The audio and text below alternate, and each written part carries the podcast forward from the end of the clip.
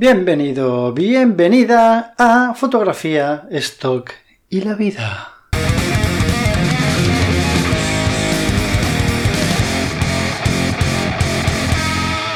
Bueno, pues bienvenidos a una semana más. En esta ocasión, otra charla estoquera. Y hoy tenemos con nosotros a Philippe de Groot. No sé si he dicho bien tu nombre. Sí, está bien. Vale. Pues nada, muchas gracias por, atenderme. Bienvenido al programa. Y, nada, esta es tu casa. Bueno, muchas gracias por invitarme y, un placer estar por aquí contigo. me alegro, me alegro que, tengas ganas de estar aquí. A ver, yo entrevisto, bueno, entrevisto, yo intento charlar con gente relacionada con el stock, ¿no? Pero de todo tipo. Gente, incluso tengo pendiente de empezar con un chaval que ni siquiera ha subido ni una foto a stock todavía. Entonces, para que veas el espectro, ¿no? Que me gusta tener todo tipo de personas. Entonces, en esta ocasión tú eres uno de esos que ya tiene un bagaje, una experiencia, que tiene varias, tiene muchos años de, fotografía a sus espaldas y de stock también, ¿no? Sí, a ver, en el stock fue empezar en 2016 a tantear y toquetear y abrir cuentas y subir fotos, pero nunca con la pretensión tan seria como, como ahora, ¿no? Entonces, eh, y luego a nivel profesional, pues sí, desde 2006 y, ahí fue donde empezó mi aventura a nivel profesional, pero a nivel amateur fue desde los 12 años, ¿no? Entonces, más o menos esos son mis, mis tiempos. Vale. ¿Y qué, qué, es lo que te... O sea, desde toda la vida estás con una cámara en la mano por placer, porque te gusta, me imagino, ¿no? La fotografía. Sí. ¿Y, en qué momento o cómo decides? Joder, está empezando a sacar la entrevista, ¿eh? Normalmente empiezo ya con, con las preguntas.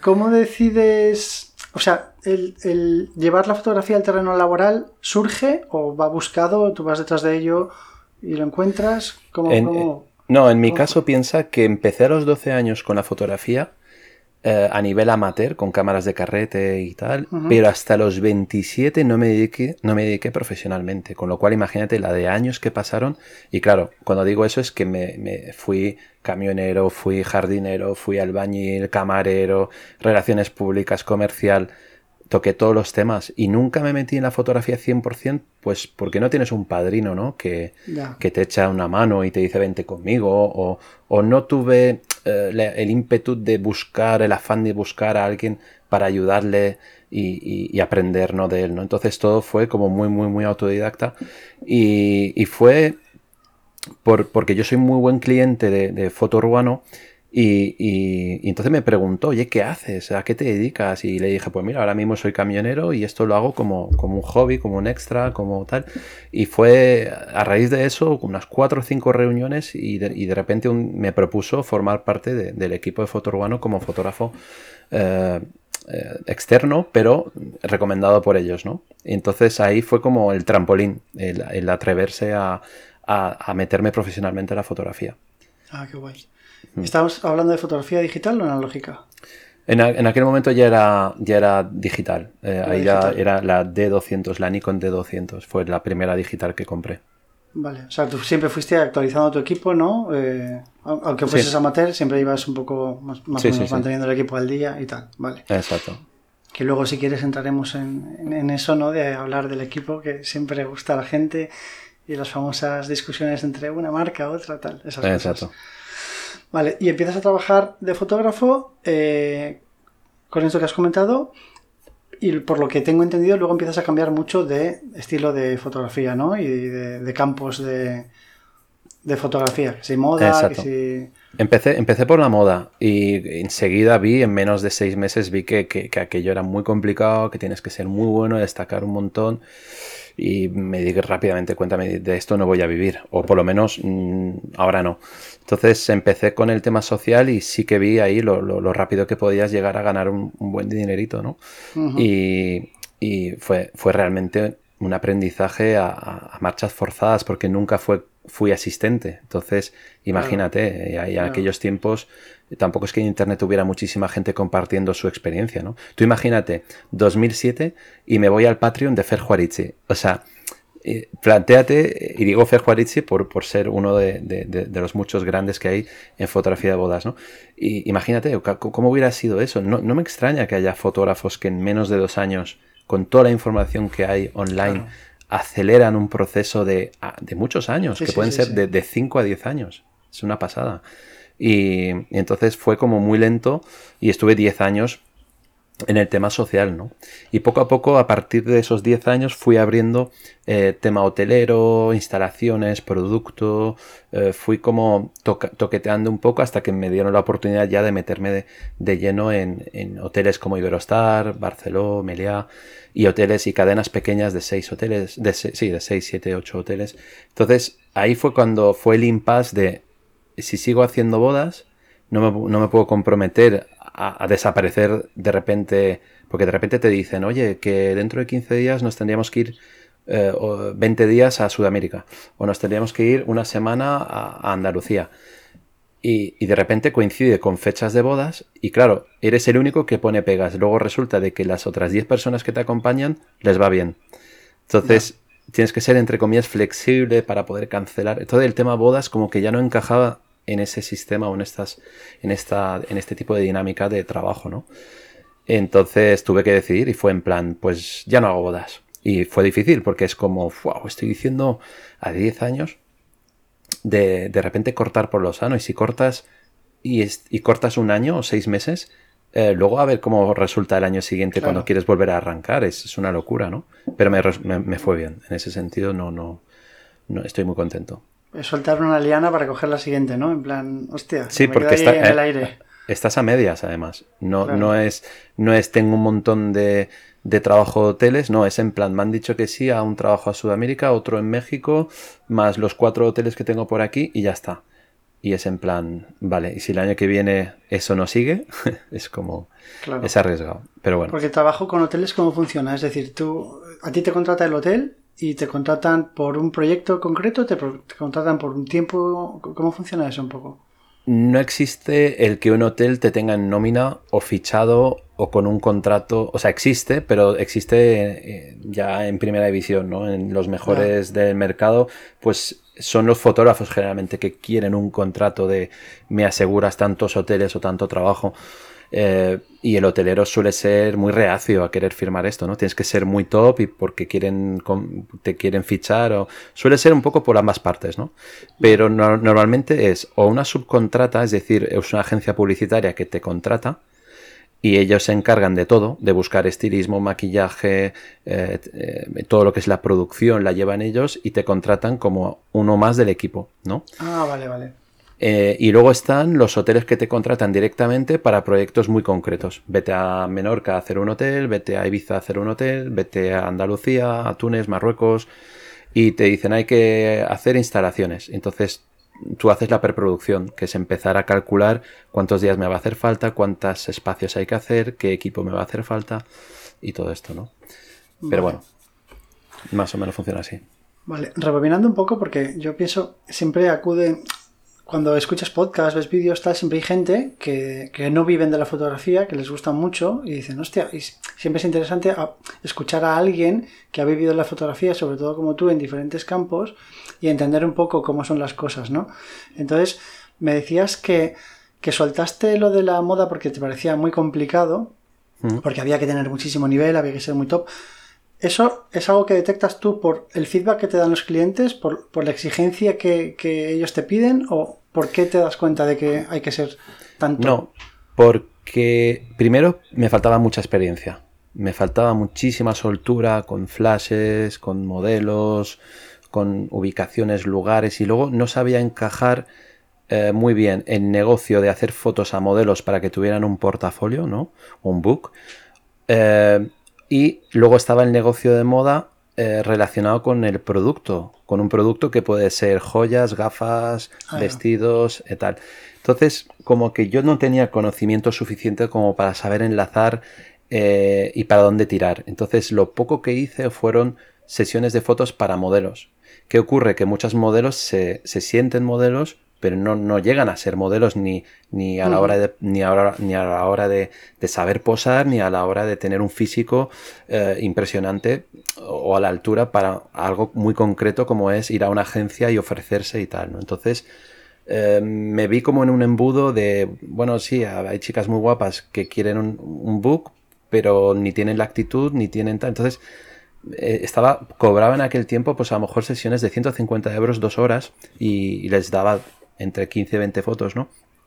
Y a lo mejor después de un año y pico me di cuenta de que ni eso me iba a dar un dinero a la final de mes, ni tampoco viendo a lo mejor los que estaban arriba top como fotógrafos referentes, estaba tan lejos a, ese acabado final, tanto en postproducción como en preproducción como durante la sesión, que quizás tiré para lo más fácil que era empezar a hacer tema social. ¿Sabes? Que pensaba que iba a ser mucho más fácil. Quizás conseguir el cliente era, era relativamente fácil, pero luego el trabajo en sí, da igual si era un bautizo, una comunión o una boda, eh, siempre lo he comentado, ¿no? Es, es, la mejor escuela porque es muy duro. Es muy duro por horas, por saber eh, anticiparse, anticiparse a, las situaciones. No puedes repetir, ¿no? ¿no? puedes repetir y, claro, durante 10 años te puedes imaginar las mil y una que me puede haber pasado de, de fallarme el flash, de, de, que se me llene la tarjeta en el peor momento, de que la batería también me falle, de que el objetivo no enfoca. O sea, todo, todo, todo te llega a pasar. Y solventarlo rápido, tener un segundo equipo, etcétera, etcétera. O un segundo fotógrafo, un asistente, entenderte muy bien con él, avisarle antes de tiempo. Son muchas cositas que luego cuando tienes que hacer un trabajo comercial en un, en un, en un lugar idílico y tal, pues te pasa algo y se para todo media hora y no pasa nada. Claro. Eh, es la gran unas tablas impresionantes, mm. claro. Y luego la gran pregunta es, ¿tú accedes a ese tipo de, fotografía social con la idea en la cabeza de que es más sencillo? Y la pregunta es, una vez que estás dentro y esas 10 años, ¿lo disfrutabas o simplemente lo hacías por... Yo, sobre todo, en la época, en la época que más lo disfruté, quizás es en la que lo dominaba, era cuando mejor o más lo dominaba, ¿no? A los 5 años ya empezaba a hacer un tipo de fotografía que me gustaba más y, el resultado me gustaba más y el tipo de cliente que tenía me gustaba más eh, porque todo es un proceso, ¿no? Va subiendo el precio hasta que de repente ya estás pidiendo 1800 por boda, eh, más el álbum, eh, incluyes una cantidad de archivos como máximo, o sea, como que tú ya tienes unos, unos baremos y unos topes para, para hacer que, el tipo de boda que hagas sea más el cliente, el, cliente que buscas, ¿no? Entonces ahí es cuando más lo empiezas a disfrutar. Y, pero luego llega un momento donde el cansancio, la cantidad de bodas, los, años que va, también se, eh, el tipo de, bodas que yo hacía, pues eh, cada vez se devaluaba más, es decir, llegaba un momento donde había más oferta que demanda, entonces los precios bajan, eh, cada vez te estiran más y, entonces llega un momento como que te desanimas, ¿no? Y eso fue a los, eso fue a los 10 años. Empezar a ver que si yo mantenía esos precios, pues mm, tenía a lo mejor 10, entre 10 y 15 bodas, cuando antes tenía casi 30, ¿no? Entonces o bajaba los precios o mantenía los precios, entonces eh, era... Esto ocurre en, cualquier negocio y en cualquier mercado. Eh, es muy volátil. Se el mercado de, de oferta, Pasa lo mm. que pasa. Exacto.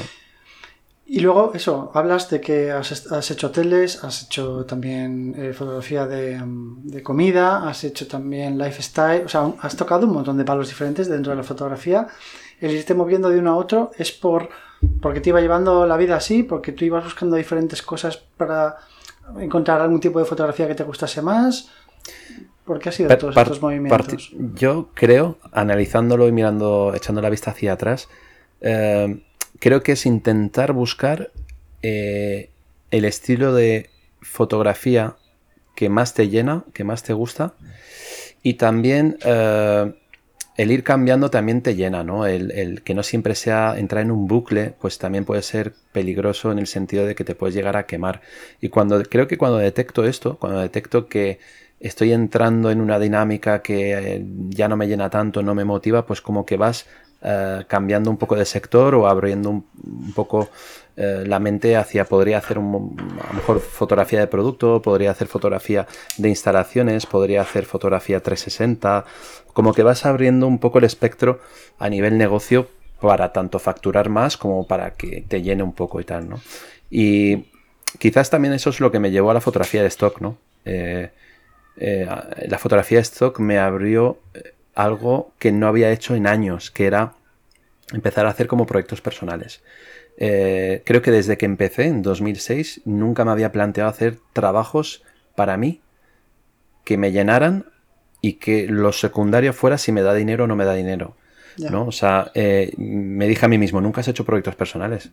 Entonces, cuando llega un momento donde todo es trabajo, trabajo, trabajo, trabajo, la fotografía esto que es un poco que te abre el campo a la hora de decir, hostia, pues me apetece hacer esta sesión y tal. Y lo secundario, si eso te va a dar dinero. Claro. ¿Sabes? Sí, sí, Entonces, no, voy, tomando notas para. se van abriendo cosas para el futuro. no te preocupes. Entonces, creo que, que siempre ando buscando em, el negocio perfecto, pero dentro de la fotografía. Es decir, que me llene, que me guste, que no me lleve mucho trabajo, que me dé un buen dinerito, lo que todos buscamos, ¿no? O sea, un poco el flujo de trabajo que te sea relativamente fácil, intuitivo, cómodo y que te dé un buen dinero, ¿no? Es, como creo que lo, que buscamos todos, ¿no?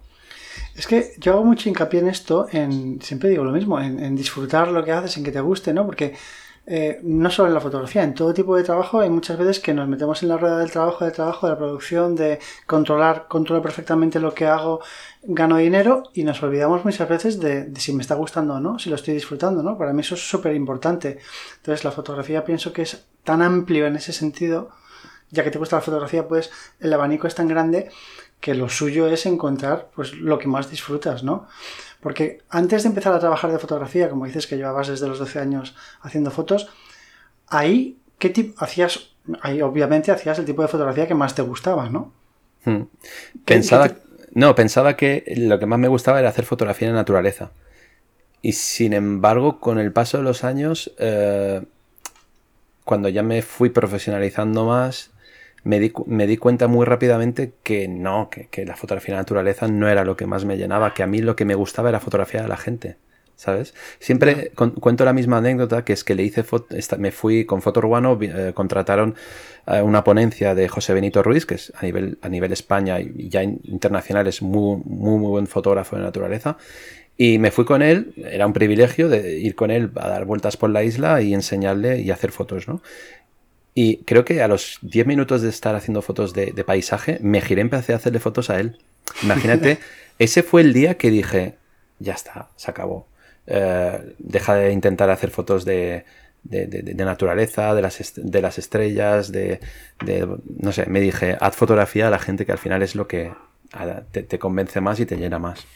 Ya, vale. O sea, que descubriste eso, que haciendo retrato, digámoslo así, es como más disfrutabas, ¿no? Sí, Sí, sí, sí. Vale. Y después de todo estos eh, hoteles, tal, no sé qué, cuando llegas ya al stock, que me parece interesante porque también te quería preguntar sobre proyectos personales de fotografía y justo has sido tú el que has unido el stock mm. con proyectos personales, ¿no? Y digo, hostia, qué guay, es la primera vez que alguien me habla en este sentido porque si me habla del stock, que lo que más vende es esto, ¿no? Entonces todo el mundo, ala, hacer lo mismo. Y repetir y repetir y repetir cuando puedes hacer todo. Obviamente no se va a vender todo igual, ¿no? Pero a lo mejor a la hora de hacer un proyecto personal pues te alejas un poco de lo que se supone que, vende más, ¿no?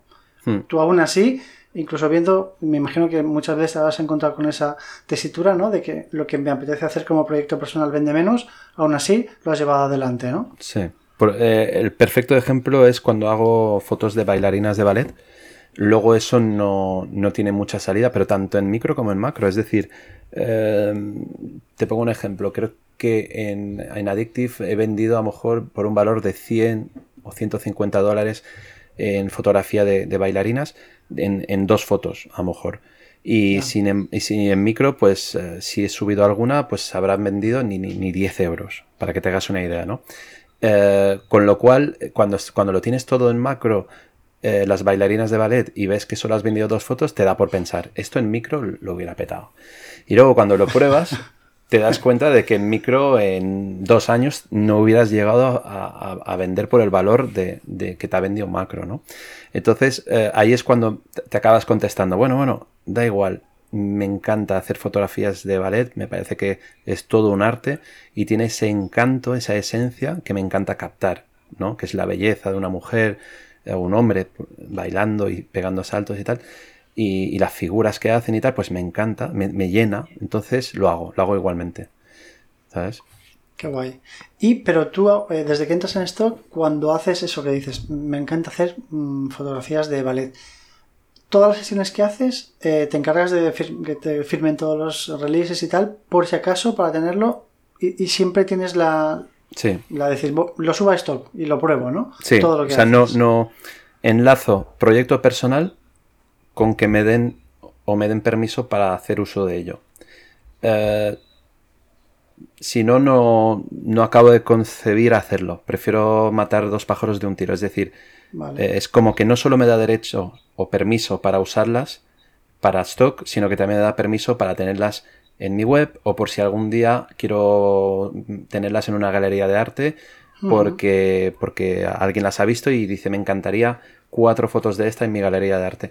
Entonces, eh, prefiero, el permiso me lo tienen que firmar sí o sí, entonces me sirve realmente para todo.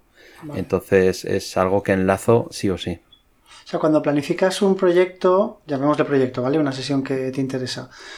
Y por lo que sea la persona o las personas que los modelos que van a salir en las fotos te dicen, no, es que lo siento, pero prefiero no firmarte eso, entonces no lo haces. No, no, porque sé que voy a encontrar a alguien que, que sí va a valorar de que mi tiempo, mi trabajo, mi saber estar eh, tiene un valor, igual que tiene valor eh, esa persona, como bailarín, o como pintor, o como escalador, o como modelo, ¿no? Entonces es un, o es un trueque, porque en ese caso eh, no le pago, ¿no? Es, porque, es porque nos interesa a los dos, pero si es pagando ya ni me lo, ni me lo planteo, me, tiene, que dar el, me tiene que dar el consentimiento, ¿no? Entonces lo, lo, lo, lo, hago así, que me busco a alguien que sí, que sí lo quiere. Es más, cuando encuentras a alguien que lo entiende perfectamente y lo valora, todo sale mucho más redondo. A, la a la mínima que el primer contacto es, estas fotos se pueden usar o se van a usar para web, redes sociales, se pueden vender en galerías de arte, se pueden vender en agencias de stock y tal, tal, tal. Si esa persona responde, sí, sé de lo que hablas y lo entiendo perfectamente, y luego te firma, es redondo. Pero cuando alguien no acaba de entender qué es eso de esto, qué es esto de una galería, cuando le hacen los ojos chiribitas como pensando que tú vas a ganar un dineral, ahí es cuando ya no funciona. Y entonces es mejor saberlo al principio y cortar relación. Dice, bueno, no te preocupes, que tengo varias personas interesadas. Si no lo acabas de entender, no te preocupes. Te, entiendo perfectamente que la palabra que se pueda usar, se pueda ver o se pueda vender, no acabes de entenderlo. Eh, pero siempre, eh, siempre acabo recalcando un tema. Yo cuando contrato un modelo le pago 50 euros la hora. Generalmente ese modelo le importa un pepino qué uso le vas a dar. Pero, pero por si acaso, se lo explico. Oye, estas fotos pueden acabar saliendo y tal. Porque yo, acostumbrado a todos los proyectos que, hago a nivel profesional para empresas, y se contrata un modelo, esas fotos se utilizan para Facebook, para Instagram, para tal, para valla publicitaria, para televisión, para... Y no dice nada. ¿Sabes? Y, tampoco se le ha informado el uso que se le va a dar. Simplemente es, toma, te he pagado, firma eh, aquí que has cobrado y eh, relléname este formulario, eh, bueno, este model release, como que me das permiso. Y a partir de ahí, es más, si ve la foto, pues se alegra y todo. Creo que a veces le damos tanta importancia más el fotógrafo que realmente a la persona a la que le hacemos firmar. ¿Sabes? Eh, nosotros somos los, los, que a veces le ponemos más pegas a no, y sí, y tal, y mm, ah, tú díselo tal cual, se lo sueltas. Y además, sin intentar escatimar en palabras, eh, no, no, ves al grano, porque si no le interesa es mejor saberlo ahora y no cuando se vea en una valla publicitaria o lo que sea. Es que sobre todo a la gente que empieza, ¿no? Le cuesta, este es un tema que cuesta mucho cuando empiezas a trabajar con modelos, el cómo le explico yo esto, intentar ocultar la palabra dinero, ¿no? Eh, intentar maquillar, pues eso, lo de las agencias, cómo funciona, es lo que dices tú, yo creo que lo mejor es explicarlo lo más claramente posible para que la otra persona esté informada 100% y pueda tomar la decisión. Yo Personalmente, eh, exacto, es que cada uno se quite sus propios temores, sus propios medios, eh, miedos y, se diga a sí mismo, cuanto más tiempo estés explicándolo, más raro va a parecer.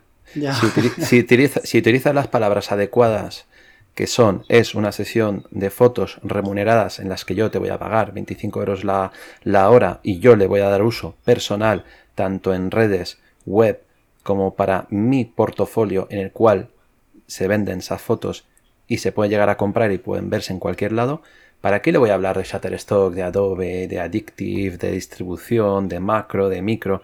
No lo entiende. Entiende mi portafolio y entiende venta, ¿no? Y le dices que tu tiempo como fotógrafo está valorado en dos horas, 10 fotos, 375 euros o 150 o lo que sea, y que eso es lo que se está ahorrando y lo que está ganando. Le estás dando valor a esa sesión. Si me la pagaras, te cobraría 375 10 fotos. Claro. entonces, eh, eso es algo en donde sales ganando y luego también ten en cuenta que te pago y encima te doy todas las fotos. O sea, te, estoy pagando 50 euros. Te doy todas las fotos valoradas, pues yo cobro 3,75, pero vamos a poner que 100 euros. Pues el tío es como si te estuviera pagando 150 euros. Entonces, eh, es como que... con las fotos, todas las fotos que tú seleccionas para, tu sesión de stock. Por ejemplo, si te quedas con 50, le das las sí, Sí, sí, sí, sí. Las que yo subo a las agencias son las que yo le mando a él. Podría hacer una selección de 10 fotos y decirle estas son las 10 fotos que he seleccionado para ti y tal. También, también es una posibilidad. Igual que hay gente que dice, mira, te regalo 10, si quieres más, pues, pero no tiene sentido que por un lado le estés pagando y luego por otro lado le, das 10 fotos y luego intentes a ver si él te, te, haces negocio con él, ¿no? O sea, no tiene sentido. Yo creo que el mejor trueque es, te pago porque valoro tu tiempo y encima te doy todas estas fotos que es como si te pagara más. ¿Sabes? Es como si realmente te estuviera pagando media, eh, dos horas, 300 mm, euros. ¿Sabes? Es un poco... Dime. Dime, dime. No, no, termina. No, es, es, es, un poco la experiencia la que te da un poco esas claves. O sea, nadie... Cada uno tiene una forma de ser. Entonces yo creo que cada uno lo lleva a su manera y la experiencia le va a llevar a, a, sentirse más cómodo a la hora de explicarlo o a la hora de, de transmitirlo al modelo para que no se sienta mal ni raro y todo esto, ¿no? Ya. No es que me, venía a la mente, como tú dices, ¿no? que cada uno tiene una forma de, hacer las cosas, por supuesto, en, la vida, en los negocios y en todo. Eh, a nivel cuando te contratan a ti para una sesión de fotografía, ¿vale? Que tú dices, vale, pues 500 euros, te doy 30 fotos, por ejemplo. Tú estás revelando esas fotografías, seleccionando tal, y descubres que no, no hay 30, que a lo mejor hay 40 que, que te flipan, ¿no? Pero tú has quedado con el cliente en que son 30 las que les vas a dar. Tú le das esas 30 y esas 10 que te flipan, que te parecen muy buenas fotos, se quedan ahí muertas para siempre, que no las va a recibir ni el cliente ni las vas a recibir tú, o le das las 40. ¿Cómo, gestionas esto? Porque yo me encuentro con que a mí cuando, cuando me contratan para las sesiones, al final acabo dando más de las que, pero al final como siempre hay buen rollo con el cliente y tal, al final se las doy. Pero no, ahora esto, de esto, esto ha cambiado. Antes, cuando hacías, por ejemplo, un hotel, te pongo un ejemplo del hotel, em, era una jornada y se, cobraba o se cobra por esa jornada y se incluían, por ponerte un ejemplo, eh, cuanto más atrás vas en el tiempo, pues empezaba con 20 fotos. Luego se pasó a 30 y luego se pasó a 40. Y te lo digo porque sea, quieras o no, haces un estudio de mercado y vas viendo un poco lo, que, lo que tu competencia te, va, va, ofreciendo. ¿no? Entonces hay como una especie de, de en combate a ver quién, quién ofrece más por menos y, tal. ¿no? El mejor pack, ¿no? Exacto, eh, ah, lo has descrito muy bien, es el mejor pack, ¿no? Y luego en las bodas es un poco lo mismo. Antes, eh, pues en las bodas eran 100 fotos, luego 150, luego, luego se empezó a te las doy todas, ¿no? Pero todas me refiero a todas las reveladas. Pues esto con el tiempo ha ido cambiando, sobre todo con las redes sociales. Ahí es cuando hubo el boom al 100% de que te ganabas al cliente diciéndole, eh, te cobro una jornada, te incluyo 40 fotos con retoque pro. Con retoque pro es metiéndole Photoshop, ¿no? Ah. Y el resto de fotos que están bien, eh, te las incluyo con un revelado pro. Y el revelado ah, pro es un revelado de Lightroom o de Capture One, pero solo lo que es el RAW sin, sin, tocar Photoshop. Entonces eso al final puede ser un minuto por foto y no te lleva tanto tiempo como, como por ejemplo en un hotel si tienes que hacer fotografía de instalaciones eh, de una habitación, de un baño, de un restaurante, pues esa foto te puede llevar entre media hora a una hora, ¿no? Entonces pones un límite en esas fotos y el resto las incluyes. Pero no le, no, no le dices, te voy a dar en total 200 fotos y tal. Tú ya entras diciendo, te entran 40 y el resto. Entonces, eh, ya no existe ese problema de hago un trabajo de dos horas y le he dicho que le incluyo 10 fotos, pero realmente solo han salido 8. Eh, eso más o menos nunca me ha llegado a pasar porque siempre le ofreces muchísimo menos de, lo que se, de, lo que se va a hacer o de lo que puedes llegar a, a, sacar, ¿no? Pero eso ha cambiado. O sea, antes te incluyo 10 fotos, te incluyo 20 y tal, y eso ahora ya se ha, se ha sustituido por, sí, sí, tranquilo, están todas las fotos, porque ellos le dan uso a redes, a cualquier cosa, ¿sabes? O sea, ellos no querrían una foto, de las 40 fotos, una de un cóctel. Dirían, buf, cóctel fuera, porque les interesa más instalaciones o tal. Entonces, e- e- esas fotos de cóctel, un pájaro, una gaviota, el mar, la playa, el paisaje, eh, son para sus redes. Bueno, yo me refería más con, con modelos, ¿no? Con, con personas que te piden un book eh, de lifestyle, por ejemplo. Sí. ¿sabes?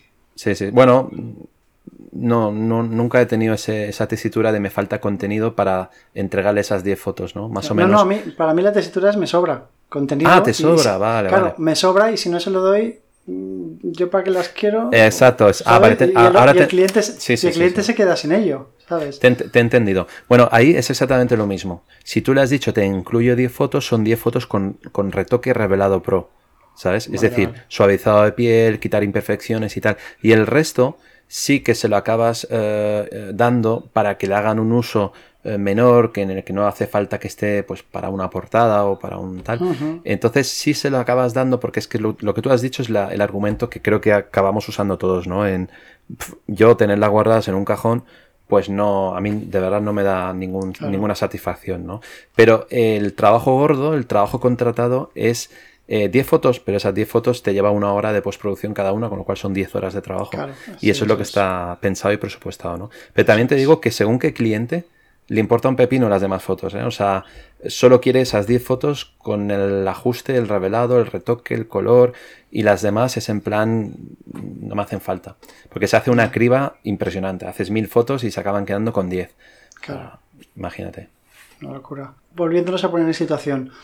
Tú llega un momento, bueno, con las bodas, obviamente ya bodas, bautizos, comuniones, durante mucho tiempo vives de eso, ¿no? Es tu negocio principal, lo que te da de comer. Exacto.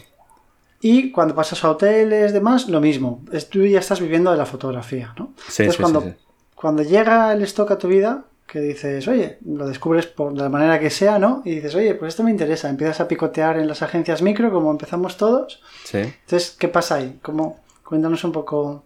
Pues empecé, si no voy mal, en iStock, eh, luego eh, Shutterstock y luego Adobe y luego Deposit y ahí, ahí me paré realmente, fue en 2016.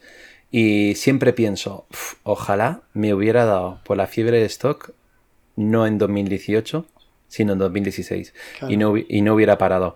Porque te pongo un ejemplo, a- a- en ese momento con 300 y pico fotos eh, me ganaba 100 euros y ahora en micro tengo 2000 fotos y me da 100, lo, me, da, me, da, lo- me da lo mismo. O sea, como que en aquellos tiempos 500 fotos te estaban dando lo mismo que 2000. En mi caso, ¿eh? Todo es muy... Sí, sí, sí, no, pero. te. Entonces, si lo hubiera metido caña, pues siempre pienso, bueno, pues ya me hubiera sacado un sueldo con... Pero es lo de siempre, ¿no? Yo cuando le metía caña a micro, pues octubre, noviembre, diciembre, enero, Claro. febrero, marzo. Claro. Y todo el resto ocupado y viajando y trabajando y tal, ¿no? Eh, bueno, realmente creo que ahora sigue siendo así. Si, si fue la pandemia, el 2020, lo que hizo que de repente el 2020 entero le dedicara al stock y parte del 2021 hasta hace menos de un mes también, Vale. ¿sabes? Pero eh, tú sigues eh, trabajando de. O sea, sigues con tus trabajos de fotógrafo que te dan de comer, digamos, que Sí. es tu negocio principal, y aparte el stock. Exacto. O sea, tú no tienes intención de que sea el stock tu negocio principal.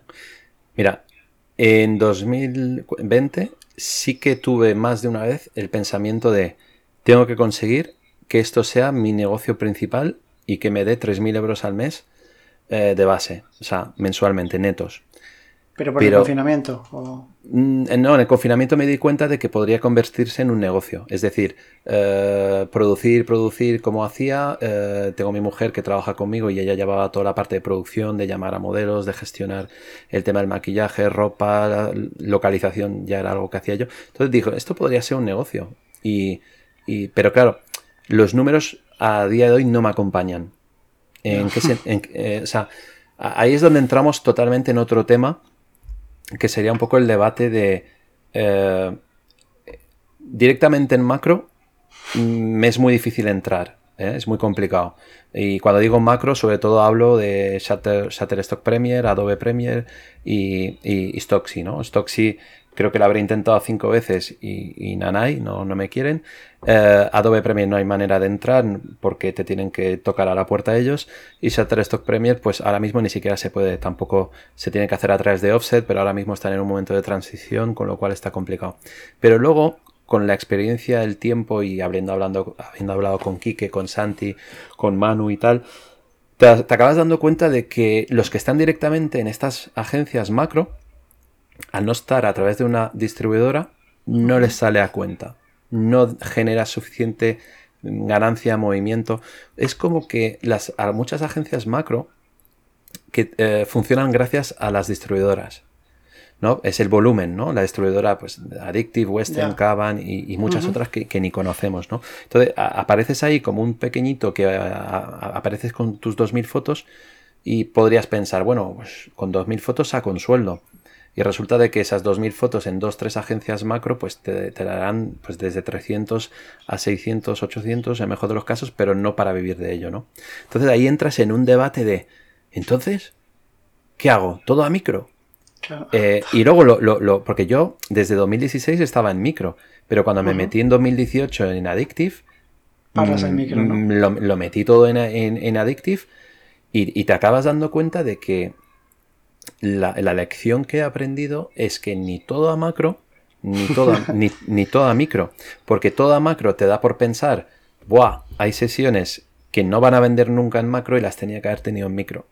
Y hay sesiones que tienes en micro que con la experiencia te vas dando cuenta de que nunca van a vender lo suficiente como para compensar esas dos, tres posibles ventas en un año de macro, que esas dos ventas te van a dar 300 dólares y que en micro necesitarían dos, tres años para, llegar a esas cifras. Entonces, te acabas dando cuenta que nadie tiene la respuesta correcta a, esto, a esta cuestión, ¿no? Todo el mundo tendrá su experiencia propia y te transmitirá su experiencia y siempre habrá alguien que le irá mejor, otros le irá más justo, otro y hay demasiados factores a tener en cuenta, demasiados, porque está el que lleva con un portafolio desde 2000 2004, 2006, 2008. y eso ya, ya, es un factor a tener en cuenta. Luego está el que tiene un volumen muy elevado en micro de, fotos y de buena calidad. Y luego está el que tiene pocas, pero de muy buena calidad. Y entonces todo, todos esos factores es, muy complicado y muy difícil tenerlos en cuenta como, para tener una respuesta eh, clarísima. ¿Sabes? Es que es lo interesante, con la gente con la que hablo, cada uno tiene su estrategia y su visión del asunto. Entonces, yo al principio digo, bueno, la gente que esté escuchando los podcasts y tal, cuanta más gente diferente escuche, con más experiencia será mejor. Pero ahora, hablando contigo, digo, hostia, al final van a tener un cacao en la cabeza, ¿sabes? De la gente que está empezando en esto me refiero. Sí, Porque como cada uno cuenta una experiencia, es como, hostia, pero, pero entonces, ¿esto cómo funciona? ¿Cómo, pero, pero que nadie, nadie, por muy profesional y muy experto que sea, te va, y cuanto más tiempo pasa, más te hacen ver que ni ellos lo tienen claro. Ya. ¿Me explico? Pero bueno, por ejemplo, bueno, sí, sí, termina, termina. No, no, no, me, me, refiero que a veces te piensas que, que, Santi, por ejemplo, cuando he hablado con él, va, tiene la respuesta a todo y, y, lo, y lo, primero que, que ves es que él mismo sigue experimentando. Él tiene muy claro que obviamente Micro durante todos estos años le ha dado muy buen dinero. Claro que tiene claro que Stocksy le está dando un muy buen dinero. Pero a la hora de empezar a tocar temas de distribuidoras eh, directamente a la agencia eh, macro eh, o, todo a micro, porque él mismo como que tampoco te está diciendo, es que nadie lo sabe, ¿sabes? O sea... Pues está claro que nadie lo sabe. Hombre, yo creo que depende de que cada uno se tendrá sus objetivos, ¿no? O, oye, yo quiero llegar a esta cantidad, ¿no? Al final esto es para ganar dinero. Entonces, cada uno dirá, yo quiero llegar a tanto al mes. En cuanto lo consigues, otra cosa es que quieras ir a más y más y más y más y más y que quieras ir subiendo siempre y que llega un momento en que esa curva se aplanará. Yo, pienso que hay una cosa que con, con el tiempo sí acabas teniendo claro. Hay gente que tiene clarísimo que prefiere estar en cuatro agencias y, manda, y multiplicar o intentar multiplicar por cuatro. Y luego están los que dicen, mira, lo he probado y ni de coña. O sea, es un coñazo brutal. Y entonces la gente le suele contestar, bueno, eh, utiliza la, aplicación Microstock Plus y eh, lo subes una vez, pones los model release una vez, lo etiquetas una vez y lo mandas automáticamente y tal. Pero hay gente que también le parece un coñazo plus. en el momento que lo subes, es revisar, mirar, se ha subido, no se ha subido, a ver algún problema, espérate, voy a entrar en la agencia, ah, y Shutterstock me está rechazando todo, ¿por qué? Joder, esto me, y esto me está costando un dinero, eh, y tal, y no sé qué. Y al final está el que dice, como esto me parece un coñazo, voy a exclusiva a Getty o voy a exclusiva a iStock. Y es feliz.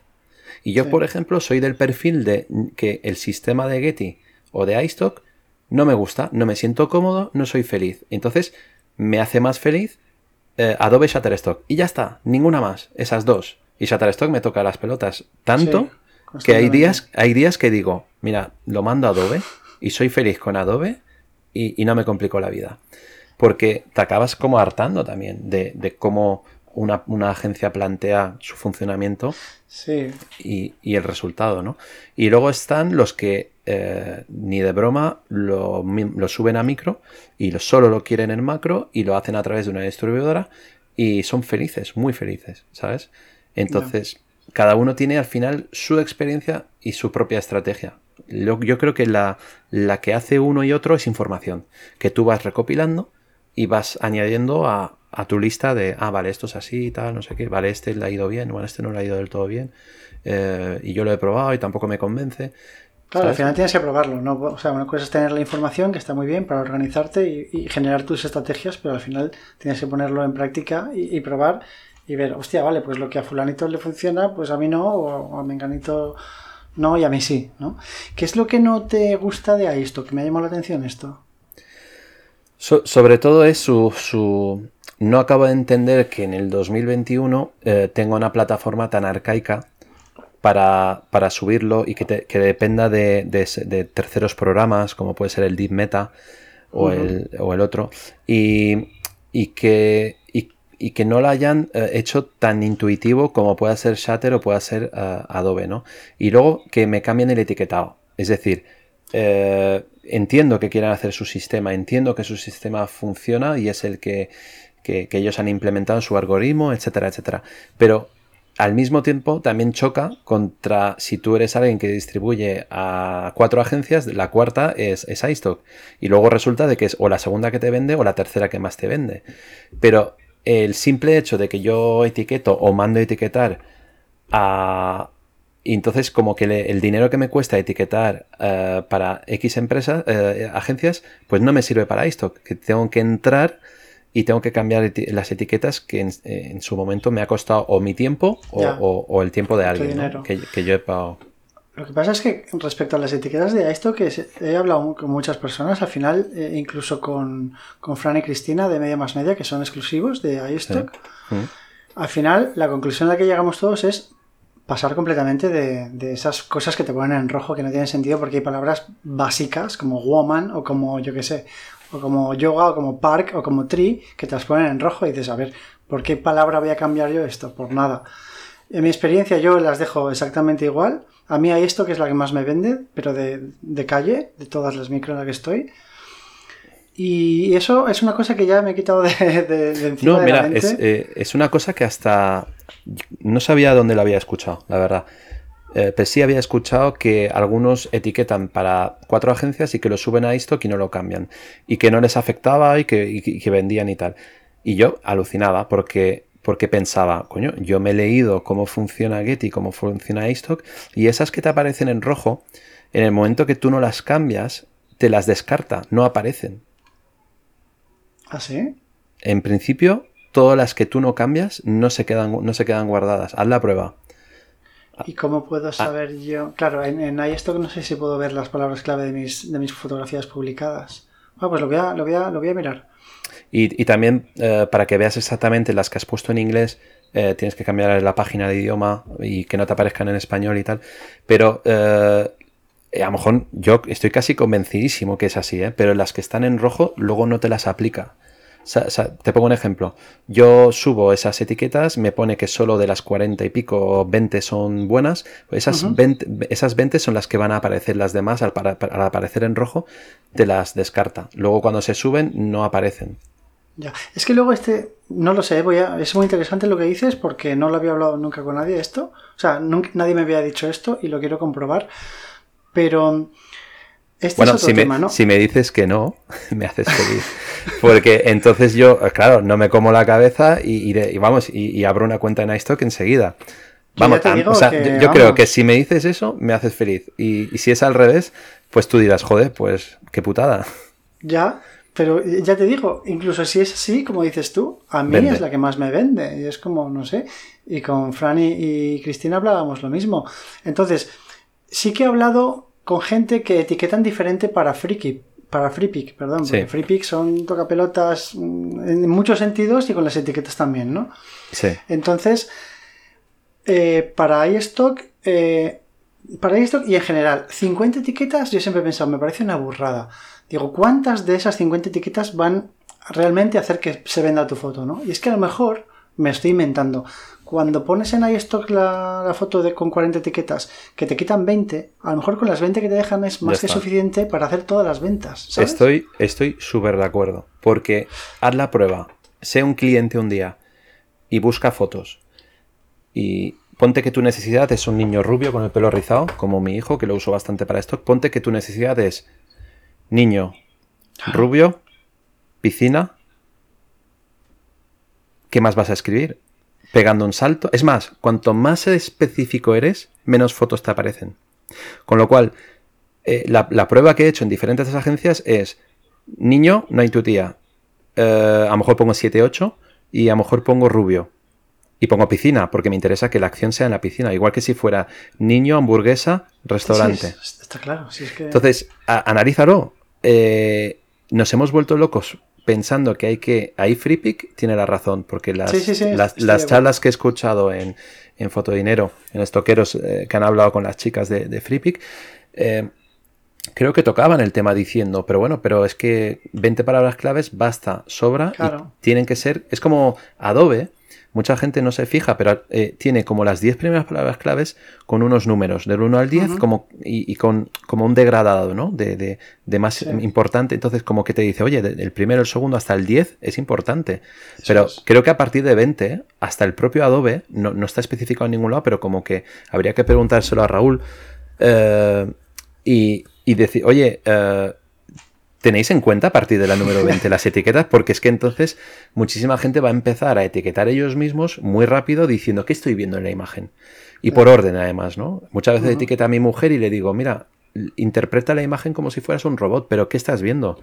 Niño, rubio, piscina, eh, métele colores, métele lo que quieras, métele summer, métele eh, lifestyle, métele happy, tal, pero como, es que como que estás redondeando, sí que la búsqueda puede ser niño rubio, feliz, piscina. sí, sí, pero esas están las 20 primeras, es lo que Yo creo que sí, yo creo que sí. Si estás riendo, además, si eres fideligno, porque muchas veces metemos etiquetas que luego no, no tienen razón de ser porque lo miras y dices, pues que esto no está en la foto. Es un concepto general, pero no. Por eso llega FreakBeak y te dice mal, etiquétalo bien, que eso no tiene sentido, ¿sabes? Sí. Está bien. Pero, ¿y cuántas veces nos hemos encontrado etiquetando, que es esa, esa tarea tan maravillosa que tanto disfrutamos, ¿no? Y que llegas a las 35 y estás aquí con los programitas que hay mil, ¿vale? Pero diciendo, pero qué coño, o sea, estoy forzándome a meter palabras porque sí para llegar a las 50, pero ya todas esas 15 que estoy metiendo de más, las estoy metiendo por rellenar, ya no tienen sentido, no tiene, ¿sabes? No. Yo personalmente, yo personalmente abogo por, por intentar transmitirle a, la gente que, que creo que hay un mínimo ¿Por qué hay un mínimo de cinco palabras claves? Si, si no, pues dirían, no, no, es que el mínimo tiene que ser 20. ¿no? Entonces, si el mínimo ya son 5, te está diciendo eh, que, no hay nadie que haya. Creo que no hay ningún gurú que haya dicho tienen que ser 50 o 49. O sea, tiene que ser lo máximo posible. Creo que es de cajón que 20 es un número muy, muy redondo, muy aceptable, y si son 13, 13, si son 15, pero rellenarlo por rellenarlo, creo que somos nosotros mismos que nos hemos auto asignado esta tarea, ¿no? De cuanto más mejor. Y creo que No sé por qué, está como extendido y todo el mundo, ¿no? Tenemos ahí las 50 en la cabeza. Cuando es lo que dices tú, en, en ningún sitio se habla claramente, oye, que tienen que ser 50.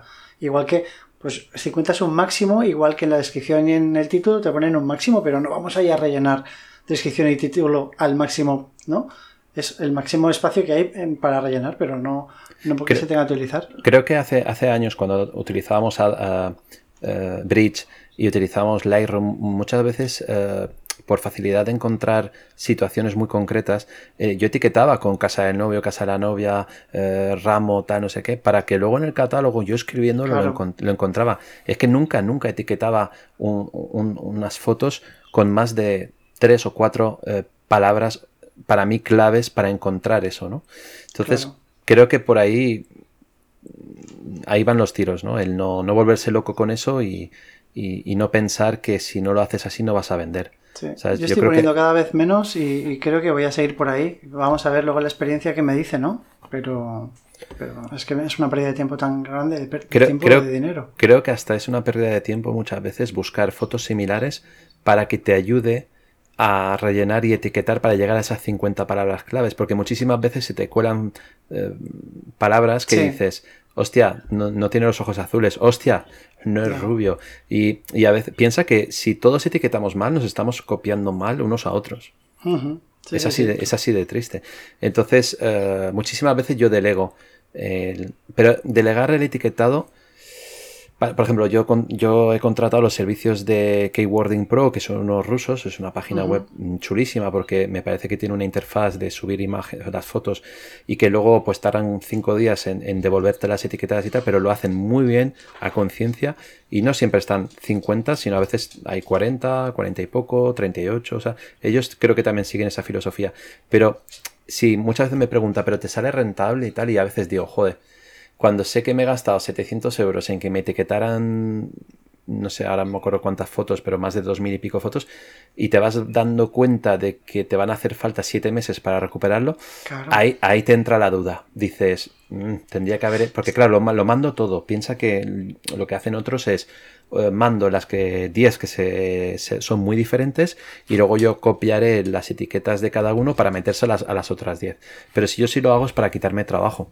Entonces lo mando todo y tal cual me lo devuelven, yo lo subo a las dos agencias con las que trabajo y, y luego cuando ves que Shutterstock se pone en plan ruido, enfoque, eh, y, te quedas con cara de, tío, que no soy gilipollas, que soy profesional, que... que Contenido similar, ¿no? Eh, sí, yo creo que a veces tienen tres o cuatro teclas, ¿no? Y entonces cuando por a veces les da por poner similar cuando no lo es para nada y a veces les da por poner ruido cuando no hay ruido para nada y a veces le da enfoque todavía puedo, puedo darle la razón porque si el enfoque has disparado 2.8, 1.4, 1.8 pues a lo mejor les sale un chivato, estoy seguro que tienen un software interno en el cual ya les dice, oye, que no está enfocado, oye, que tiene un ruido, oye, que tiene aberración cromática, tal. Entonces yo creo que a veces se equivocan con las teclas y te ponen cosas que dices, no, no, no es, pero es otro motivo, ¿sabes? Cuando no saben realmente por qué descartarla, las descartan como quieren.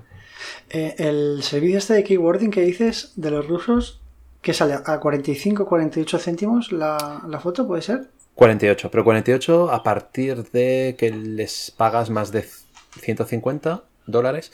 Eh, algo así, o sea, o sea, como que tienes que seleccionar un, a partir de un X números, que son 250 fotos me parece, ya te sale a 48 céntimos de dólar, que en, euros pues a lo mejor serán 40, eh, y, 40 céntimos, por decir algo, 40 y pocos, ¿no? Y tú tienes que darles indica o sea, tú tienes como un espacio, algún sitio para darles indicaciones hacia dónde quieres orientar. Tú arrastras las imágenes y, cuando tú le das mandar a Keywording, eh, te dice, ¿es para todas las agencias o es para Stocksy? Entonces, yo a veces lo que les he puesto, por si acaso, les he puesto, son para Shutterstock y Adobe. Eh, recalcando que son para Adobe para que me lo pongan por orden de importancia. ¿No? Creo que como, como para ellos debe ser básico, ¿sabes? Lo hacen bien, por orden, ¿sabes? Entonces, eh, es así de tú, tú, no das indicaciones de, yo qué sé, es que ahora no sé. Sí, no, no, pues, eh, indicaciones imprescindibles son eh, la localización, por ejemplo, si, si, es, si es, por ejemplo, Mallorca, Mallorca, si es Andalucía, Andalucía, y si es comida, pues las cuatro palabras en inglés de es una tortilla con cebolla. Eso es, vale, eso sí lo haces, ¿no? Porque si no, no, porque es que si no, te lo van a pedir. Te lo van a pedir en plan, oye, ¿qué es esto? vale. ¿Y, todas las fotos te las etiquetan diferentes? ¿Lo has comprobado? Si se parecen entre sí, eh, igual. Igual. igual. Realmente lo que te están ahorrando es eh, eh, el que lo hagas tú. O sea, a mí me gusta recibirlo y tal cual lo recibo, lo, meto en Xpix para, para que, me sirva como de, visualización de, que, cómo lo han etiquetado y luego lo subo a las dos agencias automáticamente. ¿no? Entonces, eh, sí es cierto que pago más eh, de lo que me podía ahorrar un dinero. Mm, tranquilamente, mm, un tercio de lo que realmente pago, ¿no? Pero me supone un trabajo. Me supone abrir Xpix, meter todas las fotos, copiar, tal, no sé qué. y yo al final lo que hago es delegar este trabajo para ahorrarme tiempo. Claro, claro. No, no, a mí es, mi tapón. O sea, eso es, el tapón que tengo, es el etiquetado, está claro. Estaba buscando servicios, pero me parecía un poco caro por lo que dices, ¿no? Porque, bueno, sobre todo como mi nivel es muy amateur y además yo lo hago muy a salto de mata, que no tengo constancia ni nada, pues digo, hostia, es que es una inversión importante para que no sé si voy a luego a, rentabilizar o en cuánto tiempo voy a rentabilizar, ¿no? Bueno, ya, ya, te digo, eh, empecé de cero eh, hace dos meses, empecé a subir de cero en Adobe Shutter y, y dije, tengo casi 2.000 fotos que etiquetar, pum, las mando. Y, recuerdo que pagué como 700 y pico y a lo mejor más, no, no lo sé. y, pensé, Buah, esto lo recuperaré porque cada mes iré, iré, bueno, el primer mes hice 70 y pico dólares, el segundo mes eh, casi 100 y ahora también voy por, por lo mismo. Y digo, coño, no está subiendo. O sea, no, no es increciendo, ¿no? O sea, eh, te piensas, bueno, el primero serán 50, el segundo serán 100, el tercero será 150. Y te das cuenta de que no, que entras dentro de, una, de, una, estabilidad y que luego tienes que, subir o una barbaridad para que eso se multiplique o, va a ser muy, muy, muy paulatino, ¿no? Entonces ahí es donde entra la cuestión de mandarlo a distribuidoras macro. Pero espera, perdona, que no, no sé si te estoy entendiendo. Dices que acabas de empezar en estas agencias de micro? Sí, porque yo estaba en Addictive en 2018, dejé de subir a micro y mandé todo, todo a Addictive, ¿vale? Pero dejé, de eh, subir, ¿quieres decir que cerraste las cuentas? Borré todas las cuentas. Ah, estaba, Borré iStock, borré, borré, borré Shutterstock, borré Adobe. No borré las cuentas. Eh, bueno, en iStock sí, porque te, te, obligan a, si quieres borrarlas todas, pues eh, quitar la cuenta. Pero en Shutterstock y Adobe borré y mandé Addictive. Ahí sí considero que cometí un error porque creo que no todo, todo era mm, bueno o válido para macro. Tenía que haber mantenido esos 100 euros en aquel momento y haber seguido metiendo lo que a día de hoy cada vez tengo más claro que es para micro y que no. Y, sin embargo, eh, por ejemplo, Manu, Manu Padilla sí que hizo una, reflexión que, que, comparto un montón. Y es esas sesiones que son espontáneas, esporádicas, de aquí te pillo, aquí te mato, tal son esas fotos que tengo tan claro que son para micro, porque, porque puede ir para macro y puede vender en macro, pero es que en macro funciona mucho lo que está muy bien eh, producido o la preproducción y hasta la postproducción. Entonces, todo lo que sea detalles, eh, paisajes, cielos, eh, vas a un mercado y ves unas fotos, tal, pues tengo claro que en micro todo eso se vende. Es que se vende todo. En micro se venden cosas que a veces digo, es que ves, esto, esto en macro ni de broma se hubiera vendido. ¿Sabes? Pero luego tú, tú, tú, tú ponte en mi, en mi lugar que, que, ya has probado un poco de todo, has experimentado, he vuelto a micro porque me apetecía, tenía la espinita clavada de si esas 15.000 fotos que tengo en Addictive las hubiera tenido en micro, tendría un sueldazo, tendría un sueldo, eh, me, estaría, me estaría forrando. Y, y, creo que sí, que tendría un buen sueldo. Y cuando digo un buen sueldo, pues desde 1.000 a 2.000 y pico. Creo que, lo tengo, creo que lo tengo claro. Pero, mm, mm, ¿sabes? No puedes poner la mano en el fuego, ¿no? Porque si, algo que, si algo estoy viendo que llevo sin subir a Addictive dos meses, eh, más de cuatro meses, o sí, sí, más de cuatro meses, eh, porque me apetecía hacer la prueba, ¿no? Como ya he subido tantas imágenes a, a, a Addictive, pues ya tengo toda la información, ¿no? ahora, a día de hoy, eh, me ha dado un máximo de un mes, dos mil y pico dólares, y el, mes más normalito, pues son 500. Entonces tengo un baremo entre 500 dólares y 2000, ¿no? A veces son 1000, a veces son 800, a veces tal. Entonces, como que ya tengo la información necesaria de, macro, ¿no? Y además a través de distribuidora que se queda una, una comisión. Entonces digo, me voy a quitar la espinita. Durante unos meses voy a, apostar por meter en micro. Pero no en todas las micro, sino en micros que me permitan luego quitarlas. Porque claro, mi intención es, en el momento que tenga la información suficiente, si no me convence, borrarlas y, volver y, mandar, y mandarlas a, a macro.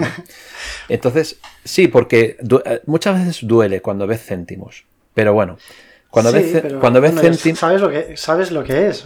no, porque, porque te tienes que quitar de la cabeza el chip de me han dado 10 céntimos y tienes que ver el cómputo anual, mensual, trimestral y verlo en un, en un cómputo global, ¿no? Y eso cuesta, cuesta, cuesta, porque a veces ves que una sesión que te ha costado 300 euros producir, se te, se te, ha vendido solo 10 euros y luego de repente te aparecen dos ventas en Addictive de una sesión que también te costó ciento y pico euros producir y con dos fotos se han vendido en menos de seis meses. Y ahí es cuando te quedas como diciendo, joder, claro, tendrían que pasar a lo mejor dos años para que se me amortice la inversión en micro y en macro si tienes suerte, porque eso también hay que tenerlo en cuenta. No, no, claro. Eh, tengo, tengo de 15.000 fotos, pues un montón de sesiones que no me han vendido nada y puede que nunca me vendan nada. Y eso también duele. Sesiones enteras. Sí, sí, sesiones eh, tranquilamente, eh, no sé decirte, 50 sesiones que todavía no me han vendido nada. Hostia. Y, esas sesiones me han costado, pues a lo mejor 50 euros el modelo, eh, la ropa, el esto, lo otro. Y, eso también lo tienes ahí en cuenta y ahí son tus momentos hater anti, anti macro y dices, no, porque esto en micro me hubiera producido, me hubiera dado. Pero luego estás en micro y también te das cuenta de que no es, no es tampoco la panacea, ¿no? Entonces, yo cuando oigo mucha gente que está empezando, a veces creo que se hacen pajas mentales como me, me hago yo pensando, ah, si meto 10.000 fotos, pues ya, me, ya tendré ese dinero y tal. Pero claro, para tener esas fotos que se vendan muy bien y mi competencia es muy top y mi competencia es gente que invierte, paga modelos y tal y tal y tal, pues al final ellos mismos acaban con la cabeza así de grande diciendo, hostia, tío, pero esto es mucho más complicado lo que... O sea, si, sigo, si sigo así, no voy a hacer ni 100 euros al mes y estoy viendo la gente que está, como Philip, pagando 150 euros a unos modelos y me pongo en su lugar y digo, guau, madre mía. El mercado, o sea, desde luego, si, me si nos hemos metido en esto del stock es por amor a la fotografía, porque si fuera por me voy a sí, forrar. está, está, claro, si no, no hay, no hay razón. Y, y, y, luego, o sea, al mismo tiempo que te digo eso, te digo que sí se puede vivir de ello. y, sí, y sí puedes ganar un dinero, pero al loro, ha sido un año y medio produciendo y a, y a lo mejor metiendo más de 5.000 euros en inversión. Porque, a ver, en cuanto a producciones, eh, ¿cómo es una producción tuya para micro, por ejemplo? ¿En qué, no, metes pasta? No, no hago diferencia en micro o macro. ¿Vale? ¿No? No. Si es para. Si, o sea, las sesiones, son, las sesiones son sesiones y mi estrategia ha sido meterlo en micro por, por quitarme la espinita en plan. Si produzco igual para macro eh, ¿cómo, respondería esto en micro? Eso es como un poco mi, estrategia, ¿no? Que quiero quitarme la espinita y quiero ver cómo funciona. Otra cosa es que vaya a hacer fotos con la cámara colgada y haga fotos pues a un pájaro, a una al mar, a mi perro, a mi hijo y tal. Y eso lo meto en micro porque sé que vende, pero no, no lo tengo en cuenta, ¿no? O sea, yo Cuando planificas una sesión, eh, en tu cabeza no tienes, o sea, tienes que tener... No hay, no, hay, no, no diferencio si va a ir a macro o va a ir a micro. Quiero que sea eh, un trabajo profesional como el que haría para cualquier otro cliente. Entonces, eh, modelo, son 25, yo pago 25 euros el modelo por hora. Entonces, eh, planteo un concepto, una idea, un lugar y eso lo lleva mi mujer, ¿no? Ella se pone a buscar modelos, me lo enseña en el móvil por WhatsApp, tenemos un grupo, entonces yo veo los modelos y le digo sí a este, sí a este, sí a este, y va a ser un coworking y quiero una chica negra, un chico negro, una chica rubia, un tío senior, un tal, y eh, venga, adelante, pues son 250 más el atrezo, más la comida, más la bebida, tal, tal, tal, pues nos hemos gastado, va, a ser una inversión de 200 euros. Venga, va, adelante. Y, esa sesión... está... Eh, para, esto, perdona que te interrumpa, ¿no incluyes maquillaje y peluquería? No. Nunca. No. No, no nunca, a no ser que hiciera una sesión muy, muy pensada para, para hacer beauty. Lo que sí hago es quitar reflejos y sudor e imperfecciones, pero para eso llevamos una especie de unos polvos que lo que quitan es el, sudor de, la frente, de los mofletes y tal, porque una piel grasa sí que, sí que eso es muy molesto y, mucho trabajo en postproducción. Pero maquillaje, no, mm, hay un trabajo de preproducción que es decir a la modelo cómo queremos que vaya. Pero en general ninguna sesión es beauty, sino que se busca pues lo que piden todas las agencias, ¿no? Naturalidad, normalidad, eh, es más. Sí, bueno, hemos eh, hablado eh, muchas veces de eso, ¿no? Que piden realismo y luego el realismo no lo quieren. Quieren, bueno, cosas muy producidas que a mi punto, bajo mi punto de vista son un poco artificiales, pero bueno. Sí. No quiero repetir lo mismo de siempre. No, a ver, e, es, para mi gusto, eh, realidad es eh, fotoperiodismo. Es decir, me voy, a, me voy a tomar esta sesión como una sesión eh, en la que no interactúo para nada con un, personaje que, puede ser pues alguien que hace un, trabajo artesanal y yo paso el día con él, ¿no? Entonces, esto es un tipo de fotografía que, que puedes llevar al stock, claro que puedes llevar al stock, pero vas a estar cuatro horas. Es igual que eh, había planteado hacer un trabajo con una familia y pasar media jornada con ellos y, que, hicieran su vida, absolutamente, y no, no, interactuar para nada. Pero claro, eso lo puedes hacer como para ti, como amor propio, como, como un proyecto personal y luego eso sería naturalidad y espontaneidad, como una boda, como un evento, ¿no? Sí, sí, sí. A eso sí se le puede llamar lifestyle, naturalidad, el día a día y tal. Otra cosa es que lo finjas, que lo emules, ¿no? y, que, casi siempre notas que ahí ha habido una interacción, una colocación, sí, sí, se, ve, una, dirección. Pero bueno.